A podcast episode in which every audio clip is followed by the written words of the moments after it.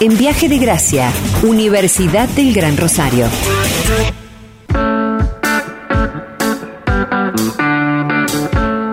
Él es abogado, es especialista en Derecho del Consumidor, coordinador del programa online de ciberseguridad de Universidad del Gran Rosario, charlando en este día eh, particular porque hoy 30 de noviembre es el Día Internacional de la Seguridad en la Información en contacto con Viaje de Gracia.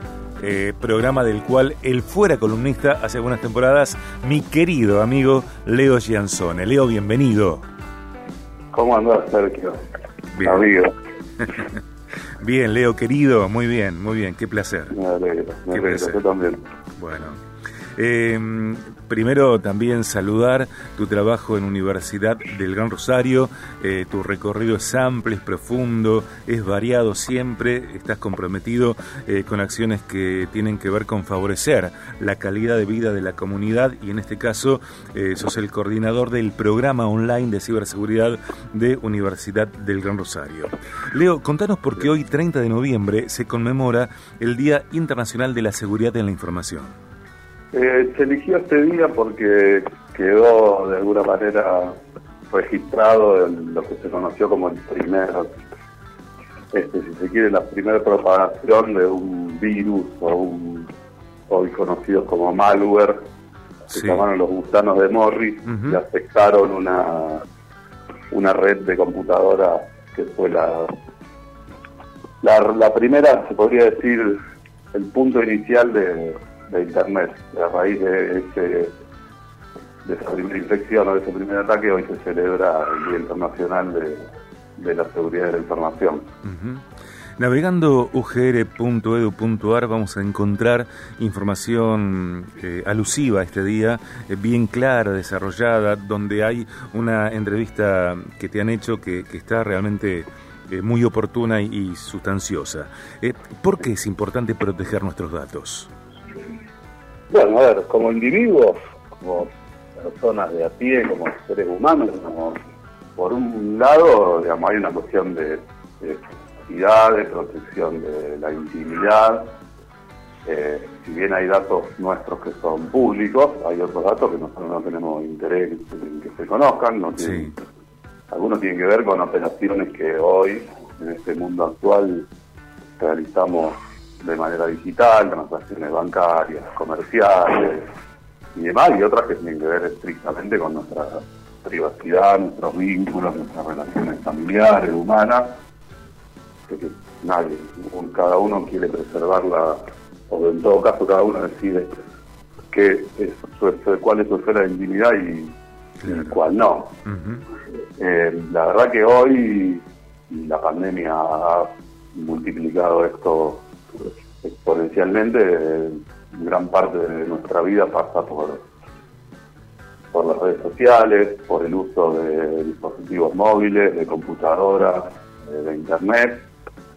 Y bueno, ahí estamos expuestos a eh, una serie de ataques, de intromisiones eh, en nuestra privacidad que pueden derivar en el robo de fotos de familiares que para nosotros, o de hijos nuestros que para nosotros conforman esfera de intimidad que no nos interesa divulgar, eh, pero sobre todo porque hay eh, todo este mundo de transacciones que implican eh, dinero, cuenta bancaria y demás que hoy realizamos a través de, de medios digitales quedan muy expuestos a ser este, robados, sustraídos y bueno, con los consiguientes efectos que conocidos que eso puede llegar a,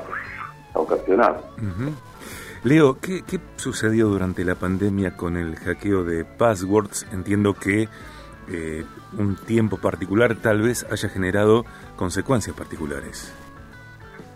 Sí, a ver, la, la pandemia nos sorprendió a todos, este, seres humanos, individuos y empresas también, digamos, nos introdujo de manera casi violenta en, en un mundo digital para el que muchos no estábamos preparados. Eh, nada, ahí la protección que, que tenemos o que deberíamos tener sobre nuestro tráfico en Internet o en las redes sociales nos agarró desprevenidos. y bueno, muchos atacantes o ciberdelincuentes y demás aprovecharon esta masividad que se dio tan de golpe para, para cometer delitos, para hackear cuentas de home banking, para hackear cuentas de correo electrónico. Eh, la verdad que nosotros este año hemos atendido un gran número de, personas afectadas en sus cuentas bancarias, en sus correos electrónicos. a veces, y eso tratamos de ponerlo en la entrevista, digamos, la afectación no es directa, es indirecta, digamos, hoy a lo mejor no, no capturan una contraseña o una clave de home banking, digamos, la gente ya está un poco más alerta.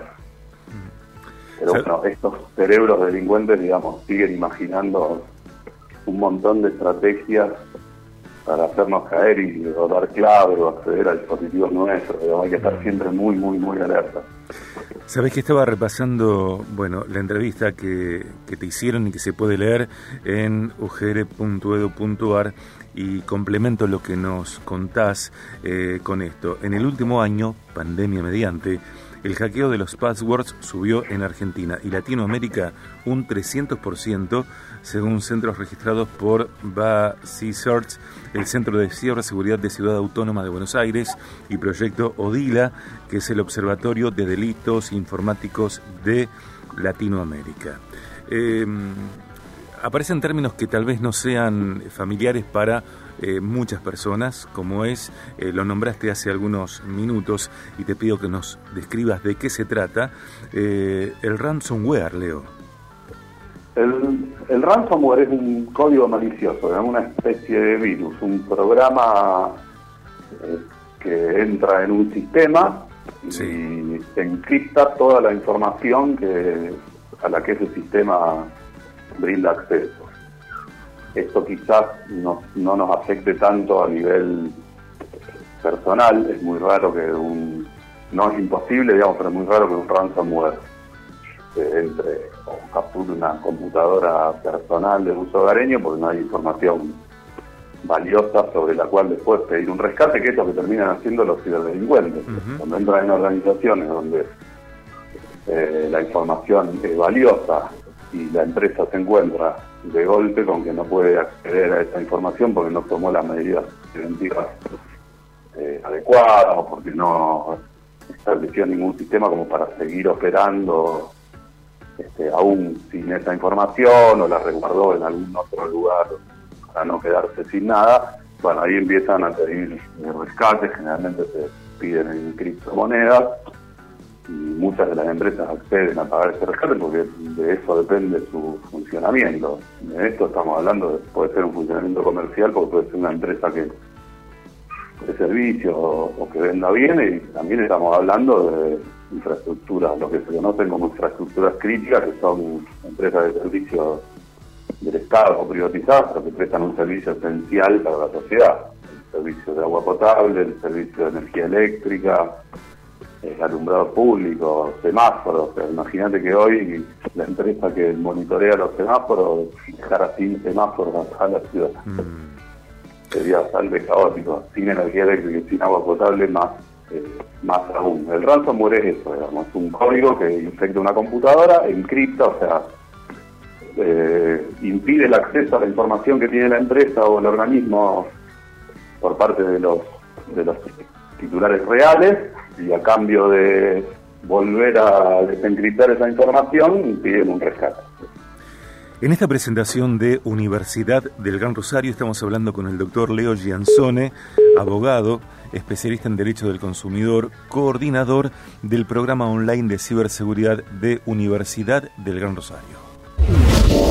Viaje conmemoración. conmemoración. Porque hoy, 30 de noviembre, se conmemora el Día Internacional de la Seguridad en la Información, eh, las contraseñas de las redes sociales, las transacciones que se realizan por home banking y las compras online, entre otras operaciones, forman parte de información personal o empresarial sensible, que muchas veces puede quedar vulnerable en el amplio mundo cibernético desde 1988 y como consecuencia del primer caso de malware de propagación en red que se registró en el mundo, conocido bajo el nombre de gusanos de Morris, bueno, se estableció el 30 de noviembre como Día Internacional de la Seguridad de la Información. Continuamos hablando con el doctor Giansone.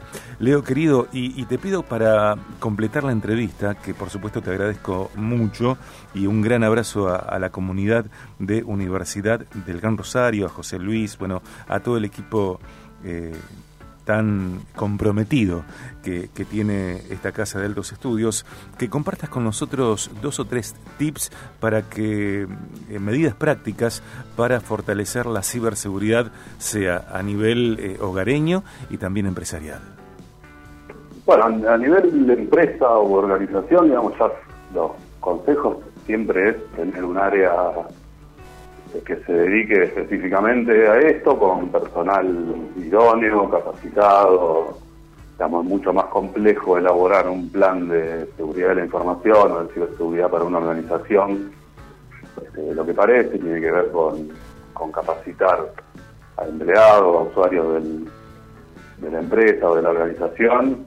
Eh, esto siempre es mejor como, como todo, en realidad para una empresa, entiendo yo, ponerlo en manos de gente experta, idónea y que sepa hacer su trabajo para evitar después problemas. Este, y para el individuo, para los que vamos de a pie, primero lo que siempre digo es desconfiar de todo. esto, eh, a ver, yo conozco gente que ha sido afectada, que no tiene eh, que hasta me podría pasar a mí, digamos, que algún conocimiento sobre esto tengo, digamos, ninguno estamos exentos de que mañana nos hackeen una password, nos hackeen la cuenta de, home banking. Eh, a lo que se recurre generalmente en estos casos, a lo que recurren los ciberdelincuentes, a lo que se conoce como ingeniería social, que en realidad son técnicas, digamos, que buscan de alguna manera que uno mismo brinde información que es secreta y no debería brindar. quizá a lo mejor recibe una llamada diciendo que le hablan de su banco, que registraron movimientos inusuales en su cuenta y que por favor ingrese a tal dominio y blanquee o, modifique su, usuario y su contraseña, digamos, uno ingenuamente está entrando en un dominio que tiene todas las características de ser de su banco, pero que no es su banco, digamos, está todo enmascarado y en realidad le está dando acceso a un tercero que no conoce a, sus cuentas.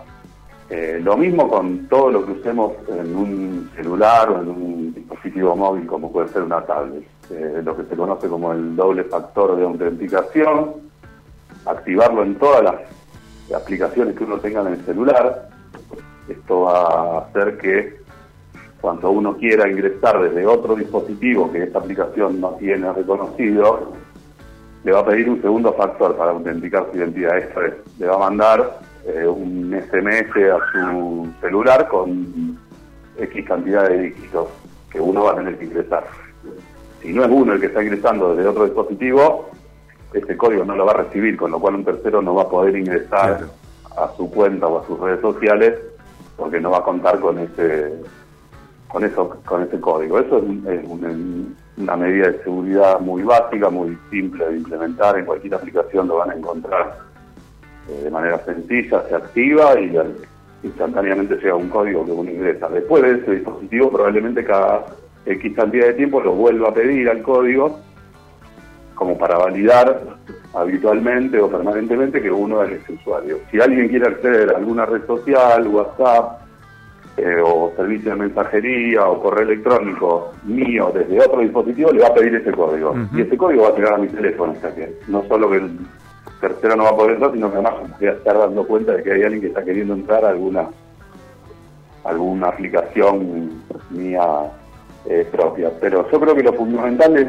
eh, desconfiar. Desconfiar, tal cual. Me lo dijo un profesor de, de los cursos que hacemos en la UGR este, hace algún tiempo y lo dice siempre en las clases. Si uno va por la calle y lo para un extraño y le pide su clave de acceso al home banking porque le dice que trabaja en el banco y que hubo un problema, uno no se la da. Bueno, de la misma manera hay que actuar si llega un correo electrónico, si llega un mensaje de WhatsApp, si llega un mensaje por las redes sociales, si llega una llamada telefónica. Este, siempre hay forma de comunicarse con canales oficiales de, de un banco, de tal cual, Y, chequear eh, la información que le están pidiendo realmente se la están pidiendo porque hubo un problema y no porque le quiero la información. Leo, gracias por esta entrevista que, trae eh, información tan eh, valiosa, tan oportuna, tan aplicable en nuestra vida eh, cotidiana y también empresarial. te mando un gran abrazo, nos reencontramos en cualquier momento y bueno, una forma conjunta de conmemorar este 30 de noviembre, Día Internacional de la Seguridad de la Información. Un gran abrazo. Un gran abrazo, Sergio, y gracias. Como siempre, un gusto charlar con ustedes. Un abrazo esta fue una presentación de Universidad del Gran Rosario.